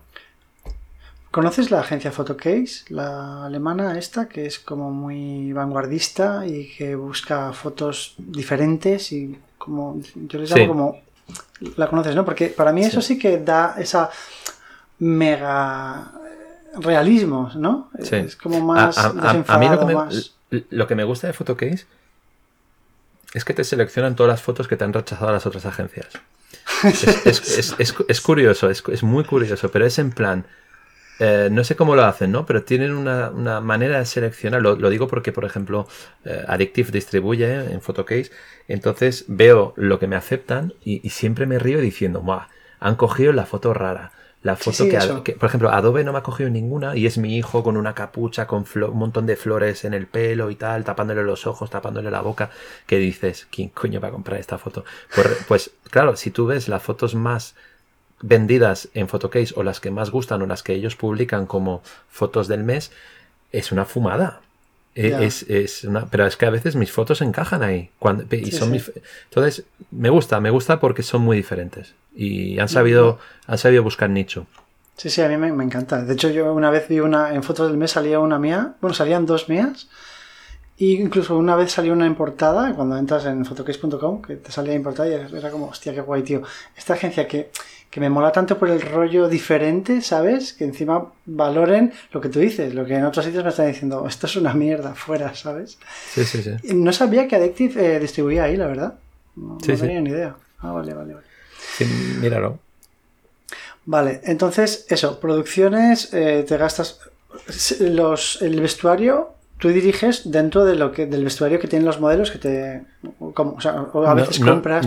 eh, normalmente lo, gestiona Vanessa que lleva la preproducción y ella por WhatsApp les pide sus modelitos. Entonces le pide que lo pongan sobre la cama con un fondo blanco o blanco pero que sea neutro para ver eh, los diferentes modelos no si intuimos que la modelo no tiene gusto o no acaba de quedar del todo bien junto con la idea que teníamos, porque normalmente les mandamos un mood board con la idea y el concepto, tipo un pupurrí de diferentes fotos eh, que hayamos visto en las mejores agencias como un concepto, entonces eh, se le, pues le llamamos mood board y, tal. Entonces se lo pasamos a los modelos que se hagan una idea, que se vayan situando. Al final un modelo también luego tiene que actuar y si tiene que hacer o meter un poco en el, en el papel. Y, y si vemos que lo que nos enseña es no, no, no, no, entonces compramos, ¿vale? Eh, sí, pero casi siempre se intenta devolver. ¿eh? hay una manera de quitar las etiquetas eh, para no. Y luego, obviamente, si la, ropa o la prenda se estropea, se ensucia y tal, no se puede devolver. Te la tienes que comer con patatas y, tal, ¿no? Pero bueno, que se intenta minimizar el gasto lo máximo posible en que se usa para esa escena y se vuelve a guardar, ¿no? Pero bueno, la, preproducción os lleva un montón, os lleva un montón de trabajo, ¿no? Porque ese hablar con, con, el, con el modelo para arriba, para abajo, tal, y que luego todo encaje, ¿no? Porque sobre todo en sesiones cuando hay cinco personas, eh, eh, llevarlo todo al mismo sitio, que, los tiempos de todo el mundo sean los mismos, es complicado. Más o menos, ¿cuánto tiempo de preproducción nos lleva una, una sesión? Desde que cero, desde que busquéis a los modelos hasta que decís, vale, el día tal quedamos. Yo estoy seguro que, no me equivoco, si te digo cuatro horas. Tranquilamente, sumando todos los momentos, ¿no? De WhatsApp, llamadas, mensajes y tal. Vale, y luego... sumando momentos, pero en días. Desde que contactas por primera vez hasta... No, no, pueden ser, pueden ser entre dos y tres días, como mucho. Ah, vale, se lo hacéis rápido. Sí, ¿Busquéis sí, no. por Instagram? En, en- Por, por WhatsApp. Por Instagram a lo mejor se hace el contacto. Eso ¿no? digo, de- el buscar los modelos es por Instagram. Generalmente sí. No me ha funcionado nunca el tema. Mira, ¿no? sí, el, el mejor truco que puedo dar es cuando tú haces sesión a un modelo, muchísimas veces cuando publicas o él publica eh, la foto que tú le has hecho y la gente las comenta, muchísimas veces encuentras otros modelos en la gente que comenta. Que suelen ser amigos, conocidos. Claro. Entonces, muchísimas veces se te abren las puertas porque ya le has hecho fotos a fulanito. eh, entonces, como que descubres gente dentro de. Es como. eh, es la mejor manera para. Bajo, esto de, por ejemplo, a lo mejor poner un anuncio eh, y en, en Instagram diciendo buscamos y tal, también funciona, ayuda bastante porque encuentras modelos. Porque la gente que te sigue se lo comenta uno a otro, a otro, a otro, y al, al final, la verdad es que no es la panacea, pero te puede llegar eh, interesados, ¿no? Eh, Pero no hay nada como tú seleccionar y elegir las personas que, que ves su Instagram entero y ves que tiene, tiene algo y elegirlo tú y luego ponerte en contacto y hacer, no, o sea, lo que, van, lo que mi mujer hace es a 100% escribir una frasecita en el Instagram y automáticamente si contestas sí me interesa es llamada, teléfono. Eh, intentar evitar en la máximo Sí. Demasiados mensajes Mensajes. y, que- y- Mm. y al final piensa que esa, esa persona tiene que confiar en ti, tiene que ver tu trabajo, tiene que ver tu Instagram, tiene que ver tu web, tiene que ver que eres una persona seria y tal. Luego una buena llamada especificando y, y- hablando, pues hasta nosotros o, o mi mujer detecta si esa persona encaja o no encaja, porque es que a veces lo primero que te dicen es ¿cuánto? Y, y no, y no has, no- no has contado nada, no, todavía no has te- y, y es en plan, espérate, que a lo mejor no te interesa cobrar y te interesa que hagamos un Claro. intercambio porque, porque eres influencer o porque tienes un canal de no sé qué o porque vendes ropa o porque vendes pulseras y tal. Siempre puede haber, si hay, mira, si hay cero interés por parte de esa persona, en plan, yo es que no me haría las fotos, pero si me pagas, eh, sí, eh, pues no se hable más, te voy a pagar. Pero muchísimas veces intentas eh, a ver si hay un punto de unión, un nexo en el cual los dos, las dos partes salen beneficiadas. Porque te digo yo que sale más beneficiado una persona que me contrata y puede eh, utilizar todas esas fotos porque tiene un negocio, porque tiene una empresa o porque vende algo o porque tiene un restaurante o por lo que sea, sale ganando esa persona más que el que le pago 50 euros por una sesión. Porque la persona que hago ese intercambio se está ahorrando 300 y pico euros cada vez que quedo con él a hacerle fotos. Yo atacaría también por ahí. Ya. ¿Y, y siempre buscáis modelos eh, o, o simplemente gente que os llama la atención? eh, o sea, No, no, busquéis modelos en sí, ¿no? No, no, O muchas actores, veces. actrices. Sí, muchas veces descubres gente que nunca ha trabajado para ninguna agencia de publicidad ni tal y lo hacen igual de bien o muy bien o mucho mejor que algunos modelos que tra- contratas profesionalmente y les pagas 800 euros el día, ¿no? O sea, Ya. eso sin duda, ¿eh? te lo puedo decir, que, que me he encontrado gente que lo hace súper bien y que podría estar en una agencia apuntada para, para hacer trabajos y no lo hacen hasta que tú se lo comentas diciendo, oye, es que lo haces muy bien. Y luego, y luego tienes a gente que te das cuenta in situ, por la experiencia, que solo te van a servir para, para posar, para mirar para allá y mirar para allá y tal, y que interactuar no saben. No han nacido para. No, porque un modelo es más, o debería ser más actor, sobre todo para el stock, que realmente modelo. ¿no? O sea, una cosa es un retrato, un posado, pero tú necesitas eh, acting. Claro, claro, Entonces, si exacto. no te, si no te hacen bien un acting, eh, ya no los vuelves a llamar porque ves que no, que no funcionan. Vale, luego en cuanto a las temáticas de la. en cuanto a conceptos, ¿no? Y temáticas de, de la sesión. Más allá de tus proyectos personales como las bailarinas y estas cosas, vas a lo de siempre, que se habla y que no sé, que está todo el mundo ahí haciendo lo mismo de siempre, buscas cosas diferentes. ¿Cómo, cómo, cómo piensas las nuevas, las nuevas sesiones? Sí que, sí que lo que más funciona, y por eso lo verás mucho y verás que se repite muchísimo, son sesiones eh, de oficina, coworking, eh, business. Eso, eso vende, vende una burrada y por eso vas a ver a muchos fotógrafos que ya tienen tres o cuatro sesiones repiten, porque la verdad es que se amortizan muy, muy, muy rápido. Entonces, eh, sesiones de, de- belleza, de, de cuidarse, de salud, de deporte, eso lo haces porque es lo que te va a dar ese ingreso mensual y, ese, ¿sabes? Por ejemplo, fotografía de comida, sí que tengo claro que micro me daría más dinero que, en, macro, porque en macro es como muy espaciado el intervalo de ventas de, comida. Y, sin embargo en micro es mucho más recurrente, aunque sean 10 céntimos o 33 o un euro y pico, eso sí que es una, cosa que sí he, detectado, ¿no? Y por ejemplo otra cosa que en macro eh, paisaje, pues el que lo hace muy bien y tiene un nivelazo, tiene, tiene las de vender mucho, ¿no? Pero nunca tanto como, como lifestyle. Entonces sí soy muy recurrente en, en, en un mes, eh, sí hacer el más del 50% en eh, trabajos que sé que me van a vender, pero luego me encanta hacer trabajos eh, reales de gente que realiza cosas artesanales o porque son herreros, son escultores, son pintores. Me motiva muchísimo y me gusta muchísimo. Pero no todo vende una barbaridad. Y a, veces, a veces te sorprende lo que llega a vender. Eh, por ejemplo, zapatos, tema de confección de zapatos y esto, pues sí es una cosa que vende. El tema de ropa y esto, pero mm, tienes, tienes la posibilidad de que hagas a alguien que hace un trabajo artesanal y luego no venda nada. Claro. Pero no, yo estoy de acuerdo contigo. Yo esos, esos tipos de sesiones son los que más disfruto. No sé, porque me parecen más originales. Es nuevo también para ti, ¿no? Es diferente. Vas ahí buscando algo interesante que no has hecho nunca antes. ¿Y, cómo ves tú el tema de la... Yo es que a lo mejor soy un poco pesimista en esto, pero el tema de la saturación, lo que dices, ¿no? El tema de coworkings, negocios, tal, se vende un montón. Se vende un montón ahora y se vendía un montón hace 10, 15 años. Eh, ha ido evolucionando el estilo, ¿no? Y llevamos unos años en que el estilo está claro cuál es y está todo el mundo haciendo, haciendo lo mismo. ¿No crees que está ya saturado? O sea, ¿cómo es posible que todo el mundo venda tanto habiendo... Te metes en Sater y hay miles de millones de fotos de, de ese estilo? ¿Cómo van a hacer la gente para encontrar la tuya? O macro, me da igual.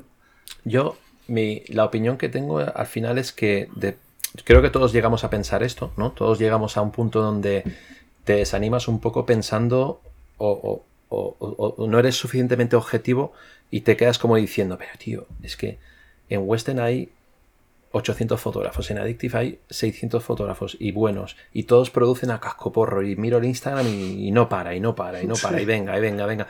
Y luego ves el portafolio y, ves, ala, venga, ala, ahí esta es muy buena, ala. Y, te, y entras en un bucle de, ¿qué va, tío? Pues es que, pues es, parece mentira, pero es que luego miras tus ventas y, y vas vendiendo. Y el otro va vendiendo. Y entonces, creo que la, la, la, el, no somos conscientes de la cantidad de público que hay o cliente que busca ese tipo de contenido y la cantidad de empresas que hay, ¿no? Entonces, hay una cantidad ingente de empresas muy pensadas para micro, pero luego también hay, y ahí es nuestro gran desconocimiento, quién es realmente nuestro cliente de, foto, de fotografía macro. Eh, y te sorprendería, pero hay gente, teléfono, o sea, por ejemplo, Movistar, Vodafone, Orange, o sea, empresas como estas son las que he visto que, pagan ciento y pico, con toda la intención de que esa foto se haya usado lo mínimo posible. Y, pagan, y pagan por ello por muchos factores, no solo por que no se haya usado mucho, sino también porque tiene una calidad y tiene un nivel y tiene eh, pues un estilo pues que, que, les evita tener que, que, pagar. Yo cuando, cuando, cuando tengo la información de lo que vale un shooting, porque yo sé el presupuesto global y tú te vas a, un shooting de 10 días y sabes que el presupuesto son de 150.000 euros, piensa, joder, qué burrada. Sí lo es porque en ese presupuesto está incluido el alojamiento, la comida, eh, el vestuario, eh, el, estilista, el fotógrafo, el asistente, el marketing, lo, engloba al todo, pero es que cada modelo son casi 800 euros al día y son cuatro modelos más dos niños. Entonces empiezas a sacar y te das cuenta de que luego cuando tienen que pagar 150 por una foto, 200, 300, 500 o 10.000 quitando del mercado, eh, es, es ridículo y encima dicen, joder, lo que nos hemos ahorrado. Eh, tener que hacer sí, una... de cabeza, de, gestión, sí, sí, está claro. Entonces ahí es donde acabas entendiendo un poco quién es el que paga eso, ¿no? Entonces creo que, que hay, hay mercado para todo el mundo. Y cuando el tema de la pandemia se acabe o haya una nueva normalidad y tal, eh, estoy seguro que hay una cantidad de material que ha estado ahí, parado, muerto, de, muerto de asco, que va a pegar un boom, ¿sabes? Eh, estoy segurísimo, porque eh, solo hace falta mirar en mi, en mi entorno y ver cuántas agencias publicitarias están paradas, medio paradas o medio arrancando. Ahora.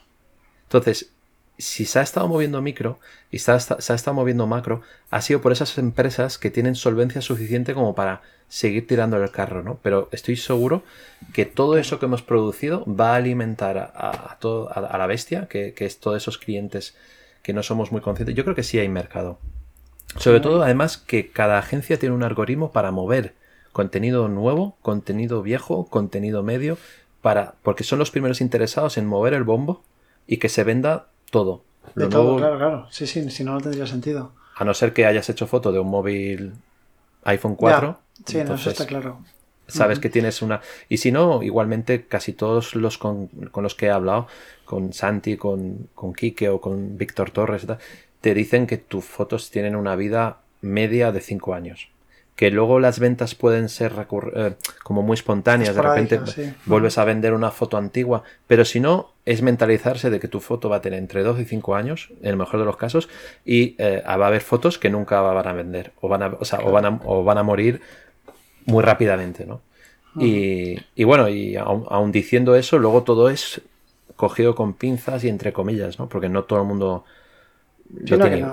claro, son teorías, al final no, eso no, no es cuadriculado, vaya. No, no es una ciencia. el, stock, es lo más parecido a la bolsa, siempre lo digo. O sea, tú inviertes, tú apuestas, tú mueves eh, tal, y al final hay, unos que lo, petan y otros que no. Y, un, montón de gente haciendo teorías ¿no? sobre lo que va a ocurrir en el futuro, pero sin nadie tiene ni puta idea de lo que va a pasar en realidad. Exacto. Oye, ¿y a día de hoy sigues disparando mascarillas o no? He disparado muy poco. Eh, entonces no me, no, me preocupa. Es más, a veces he hecho sin mascarillas y, ni siquiera he aprovechado la sesión para decir, poneros las mascarillas ahora, que os haré unas cuantas con mascarillas. ¿Sabes? Porque he sido muy consciente de que, de que a la mínima las mascarillas iban a desaparecer y, y, que en macro no iba a sacar suficientemente partido como para amortizar esas fotos eh, con mascarilla, ¿no? Eh, sí, por ejemplo, he hecho una sesión de mi, mujer vacunando a mis padres en el coche, en el garaje, y se está vendiendo en micro, ¿sabes? Pero porque, porque lo tengo en micro y sé que durará lo que dure. Entonces... ¿Y en, según qué épocas y en según qué sesiones has tenido problemas para fotografiar entre varias personas sin mascarilla? Cuando estaba todo ahí en pleno auge, ¿no? No, eh, siempre he tenido cuidado de avisar a los modelos, oye, seremos cuatro, eh, pero si no, como mucho juntaba dos. Eh, luego ya cuando se, se, relajó un poco la cosa o se tenía más claro lo que se podía y lo que no se podía, pues eh, como mucho hacía cuatro o cinco. Y luego empecé a juntar más gente y ningún problema. Pero eso, y los modelos no te ponían nunca problemas en plan, ah, no, es que si va a ser con más personas sin mascarilla. Sí, a, algunos sí, pero cuando les decías, oye, solo es con una persona más y tal y tal, pues más o menos te decían, ah, vale, vale. Pero que tampoco había gente que sí que me decía, oye, que, no quiero que seamos ocho o nueve personas y, tener algún problema, ¿no? Pero bueno, si no, a mí a veces me gusta más eh, una o dos personas que, que demasiadas, porque se te va el tiempo volando. Cuando tienes un grupito eh, a veces te miras el resultado y dices, hostia, no, no, no tengo suficiente, no, he, diversificado suficiente. Es como todo el rato lo mismo. Como que te preocupas mucho en tener la foto buena. Y piensa que cuando yo hago shootings a nivel publicitario, tienes el de marketing, tienes eh, eh, alguien que lleva el tema de, de, estilismo, cada uno lleva lo suyo, pero tienes a esa persona que te va diciendo, oye, ya lo tenemos, porque tiene un iPad en el que va viendo todas las fotos y dice, esto lo tenemos siguiente, porque hay un timing, ¿no? Claro, cuando haces esto, que esas cosas, pues muchas veces te las saltas un poco a la torera y, y a veces se te va la pinza y estás demasiado tiempo eh, haciendo lo mismo. Y luego ves el resultado y si me basta con cuatro fotos y tengo 100. O sea, bueno, pero por las dudas, ¿no? Y por asegurar que voy a tener las fotos que yo quiero, claro. La, eh, los miedos, los miedos, ¿sabes? Eso que a veces dices, voy a asegurar, voy a asegurar. Y se te va la pinza a veces. No hay nada. No, hay en ráfaga, todo va bien, ¿no? Porque si no, luego a seleccionar te vuelves loco. Sí, sí, sí, sí. Más o menos, ¿cuántas fotos disparas tú así de media en una sesión de stock? Vale, vamos a plantear dos horitas, pues entre 200, máximo 500. ¿Vale? O sea, tú vas a tiro hecho. No es mucho ni es poco, ¿vale? Tú piensas que en una boda, yo, yo flipo, a veces recuerdo que en las bodas hacía entre 1500 y 2000 fotos 12 horas. Claro, si una boda dura mucho tiempo. y, me y, me acuerdo que, que era, muy pausa, era muy pausado intentando capturar los momentos, ¿no? No disparaba a, casco porro. Y con el stock me he vuelto un puto gángster. O sea, me doy cuenta de que, de que hay veces que digo, ay, hoy se me ha ido la pinza. No, pero, 200 son pocas, bajo mi, punto de vista, vaya. Sí, pero hay diferentes situaciones. Está la situación que yo no controlo absolutamente nada y tengo que robar, tengo que captar, entonces se me va más el gatillo. Pero si te. Mira, cuando hay grupos grandes, el mejor consejo que suelo dar es no dispares intentando encontrar el momento perfecto, sino recréalo. Es decir, eh, los colocas como tú quieres y tú le dices, tú vas a mirar a esa persona, tú vas a mirar a esta y tú a esta. Y cuando yo diga ya, un, dos, tres, acción, carcajada, jiji, jaja, es que haces pim, pam, pum, miras y dices, ya lo tengo, a otra cosa. Si lo quieres robar, eh, tiene que ser como muy real, muy descendido y, tiene que surgir, ¿no? Entonces tú los tienes ahí, ya, ya se conocen más, ya llevan un rato contándose sus historias, entonces tú pues te haces un poco el loco, te vas detrás de un arbusto y empiezas a hacerles fotos con, con algo real que está surgiendo. Pero no hay nada como planificar una escena y decir, acción, y si son buenos actuando y con el acting, pues pum, la tienes y, y, bueno, me lo estoy aplicando a mí mismo el consejo, ¿eh? o sea, no siempre, no siempre me lo aplico, ¿eh?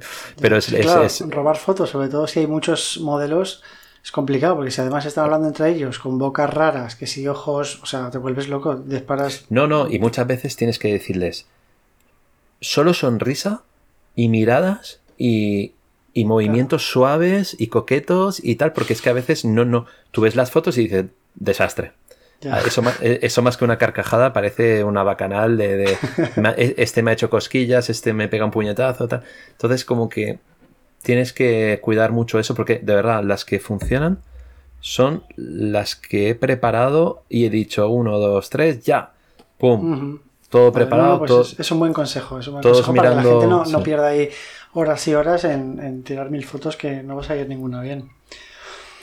¿Qué consejo, qué les dirías a la gente que están empezando o así en general, de, lo que quieras, o sea, de, stock, pero si quieres tirar por micro, por macro, lo que quieras decirles para que su carrera o su inicio o su, su camino en esto del stock sea lo más agradecido posible? Yo, yo empezaría, empezaría con llevar la cámara a todos lados, hacer fotos a cualquier cosa pero bien hechas. O sea, que lo que hagan de lo que sea, pero que esté hecho con mucho mimo, con mucho cuidado y, que luego la postproducción esté igual de cuidada y que se plantee que su portafolio tiene que ser bonito, bonito, bonito, chulo, guapo, que cuando él lo vea diga qué orgulloso estoy. Porque cuando, cuando tienes un portafolio así es que triunfa. En cambio, si tú, en tu cabeza está número, de cuanto más fotos, número, número, número, número, y, que tienes la sensación de cuando le diga a fulanito que ya tengo 3.000, va a flipar. Pero es que es, a ese quien se lo dices, a lo mejor tiene 100 y vende 10 veces más que tú. Entonces, es mimar eh, tu portafolio de cualquier galería, de, cualquier eh, empresa que venda tus fotos online, con tal mimo de que como si fuera tu web, ¿sabes? Que a, veces eh, cuesta elegir solo 10 fotos de una sesión, pero esas 10 fotos son las que van a competir entre ellas y cuanto más diferentes sean, pues mejor. Y, son, y son las que venderán. ¿A ti te ha pasado alguna vez, por, precisamente por esto que estás comentando, ¿no? de que el portfolio sea lo más curado posible, hacer una sesión y decir, es que no, no puedo subir ninguna? Y no subir ninguna foto de la sesión, decir, la, la sesión a la mierda. No, eh, hasta el punto de decir no subo ninguna, no, pero de poner poquísimas, sí. O sea, de decir, eh, de aquí tenían que haber salido 50 fotos y solo he subido 10 porque me, me, avergüenza, me da, me da, pereza y no quiero que nada. Muchas veces he borrado fotos después de un tiempo, las he vuelto a ver en, Adobe, en Shutterstock y tal, y he dicho, la quito. ¿Sabes? Por el simple hecho de que creo que menos es más. Y, a, veces creo que hacer que, que, una foto que tú mismo la ves y dices, y a lo mejor se vendería, ¿eh? pero tú por amor propio dices, Mira, no, esta la voy a quitar porque quiero que sea bonito, quiero que quiero estar orgulloso de, él. Yo creo que con esa filosofía eh, y, luego no, no distinguir o no, no, querer diferenciar macro de micro es, es mi mejor consejo. Es decir, eh, creo que pensar que una foto bonita sirve tanto para uno como para el otro. Lo que pasa es que el mercado es muy diferente y es a gusto de cada uno si se siente más cómodo en micro o en macro. Pero no pensar que por estar en macro eres mejor fotógrafo o, lo vales más, sino, sino que es un mercado tan diferente que lo puedes petar tanto en micro como en macro o solo en micro y tal. Entonces, considero que, por eso te he dicho antes que cuando hago una sesión la organizo y me gasto el dinero e invierto tanto si es para un lado o para el otro porque eh, mi filosofía o mi idea es poder mover ese, ese contenido a mi gusto. Por eso no me gusta. Por eso, por ejemplo, iStock o Getty no me convence por también añadiendo ese motivo de que no me gusta no tener el control de si esa foto no me gusta y no la quiero, me gustaría borrarla. Es mi contenido, es mi material, me, me, tienes que dar ese, entonces por eso no estoy en FreePic, no estoy en iStock, no estoy en Getty, porque quiero tener el control de, mi contenido. cosa, cuidado, cosa que en macro lo pierdes, ¿eh? Bueno, claro, en, claro, en distribuidora me imagino que será muy complicado retirar. Quiero retirar esta foto. No, te, tienes que plantear que en el momento que lo metes en, en macro, pierdes, pierdes el control de ese contenido, porque eh, es cierto de que si eh, la distribuidora invierte un tiempo, y, eso, y tiempo es dinero, y, tú al mes dices, quiero quitarlo. Pues no, tienes que estar mínimo un, año. Y en el momento que pasa un año, un año en Addictive, en, Western son cinco años, imagínate. Esto, ya se, curan, se curan en salud. Y si luego dices, eh, después de cinco años o un año quiero retirarlo, tienes que esperar unos meses, porque ellos lo tienen subido a 9, 10, 15, 20 agencias y las tienen que ir retirando agencia por agencia. Y, muchas veces no las pueden retirar borrándolas ellos, sino mandando, un, mandando un mail con el ID de cada imagen, con lo cual, al final, por no putear al dueño de la agencia, porque te cae bien, pues dices, pues lo doy por perdido, perdido entre comillas, o sea, perdido no va a estar porque te va a estar generando un dinero o tal, entonces lo tienes que, te lo tienes que tomar como que es una inversión el invertir en, agencia distribuidora porque además te quitan un montón de tiempo y, de trabajo. Y luego está más que demostrado que si tu contenido es bueno, acabas vendiendo y recuperando el dinero. Ya. Muy bien, pues no, yo creo que mm, hemos visto un poco todo. Eh, has dado muy buenos consejos en general y sobre todo esto último que has dicho. Has dado consejos también de cómo fotografiar en grupo, que ha sido muy interesante para, eso, para no tirar un montón de fotos todas mal, ¿sabes? Con, posturas extrañas y tal. Em, en cuanto a revelado, yo ya lo he comentado más veces. ¿Tú funcionas con, con presets que has creado tú o coges la sesión, la primera foto, la haces desde cero y luego ya eh, en, mi época de bodas trabajaba muchísimo con presets, pero ahí también era porque estaba un poco permitido que tú hicieras a tu gusto lo que quisieras, ¿no? Pero en stock me he dado cuenta de que si quieres ser más, lo más atemporal posible, tienes que intentar que tus fotos sean lo más clean, lo más limpio posible y trabajar con los colores reales. Y si acaso en postproducción sí lo que hago es seleccionar colores existentes en la imagen tanto para quitarlo ¿no? De, para que no haya una dominante azul o, verde o magenta, como para potenciarlo. Entonces al final un preset te puede dar un look, te puede dar un tono, te puede dar un, ¿sabes? Un poco la foto eh, más velada, una foto más contrastada. Todo eso, eh, sobre todo a nivel colores, ¿no? Pero ahí entra, entras en, en, tocar demasiado el que tu foto pase en X tiempo, X años y ya no se venda tanto porque tiene un look demasiado vintage, ¿no? Entonces mi consejo es que trates cada foto, hagas tu selección, que te lleve una hora, dos horas hacer una buena selección, y que luego toques la primera imagen y esa va a ser eh, el revelado de, todo el shooting, ¿no? de toda la sesión. Y, es el consejo que doy. A partir de ahí es copiar, pegar y a lo mejor más contraste, más brillo o más, más exposición. En cada una. Vale, eso es lo que hago yo. Es que hay mucha gente que, que, tira solo de presets, que obviamente luego hay que ajustarlos, ¿no? Pero digo, si es que cada sesión es completamente distinta. Exacto. Aparte de las condiciones, pues el vestuario, lo que está ocurriendo, todo. Sí, sí, sí. Vale. Muy bien. Em, pues nada. Yo creo que ya lo tengo. Si tú quieres comentar o hablar de algo más. Ya repetiremos otro día. No, no, ¿eh? claro. al, final, al final, como hay que. ¿Sabes lo que pasa? Que hablaría de tantos tantos temas, ¿no? Que, que al final sería un podcast de, de cuatro horas, ¿sabes? Entonces, yo, siempre, yo siempre lo, digo, digo, bueno, otro día planteamos otro tema y, y, se toca ese tema más a fondo, ¿no? Claro. Porque... En, en cuanto a fotografía, no de esto, fotografía general, ¿Has hecho tú alguna vez, eh, has hecho exposiciones? ¿Tienes algún libro de fotografía? No, no, que va, que va. ¿Nunca te has planteado nada de esto? Muchas veces me han propuesto que, que, que, oye, ¿y por qué no publicas estas, las pones en una galería para, para una exposición y tal? Y, yo lo que es, he tocado mucho el tema eh, arte, ¿no? Artístico, pero que yo fotografío a eh, artistas, ¿no? Tanto por, por, hacerle retratos como por retratar a su obra, ¿no? O mientras trabajan y tal. Y siempre les he dicho que cuando voy a verlos con, en las galerías de arte, cuando exponen y tal, es un mundo que te tiene que gustar muchísimo.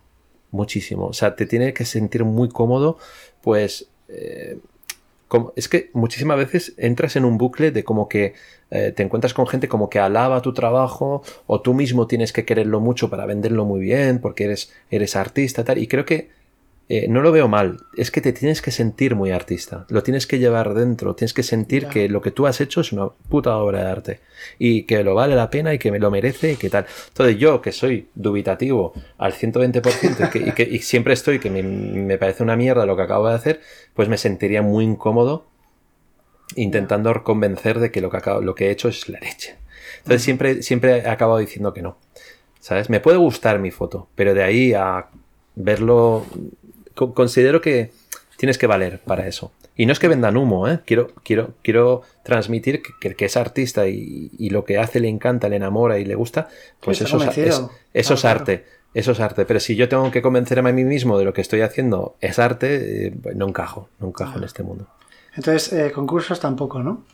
No, tampoco, tampoco me ha motivado.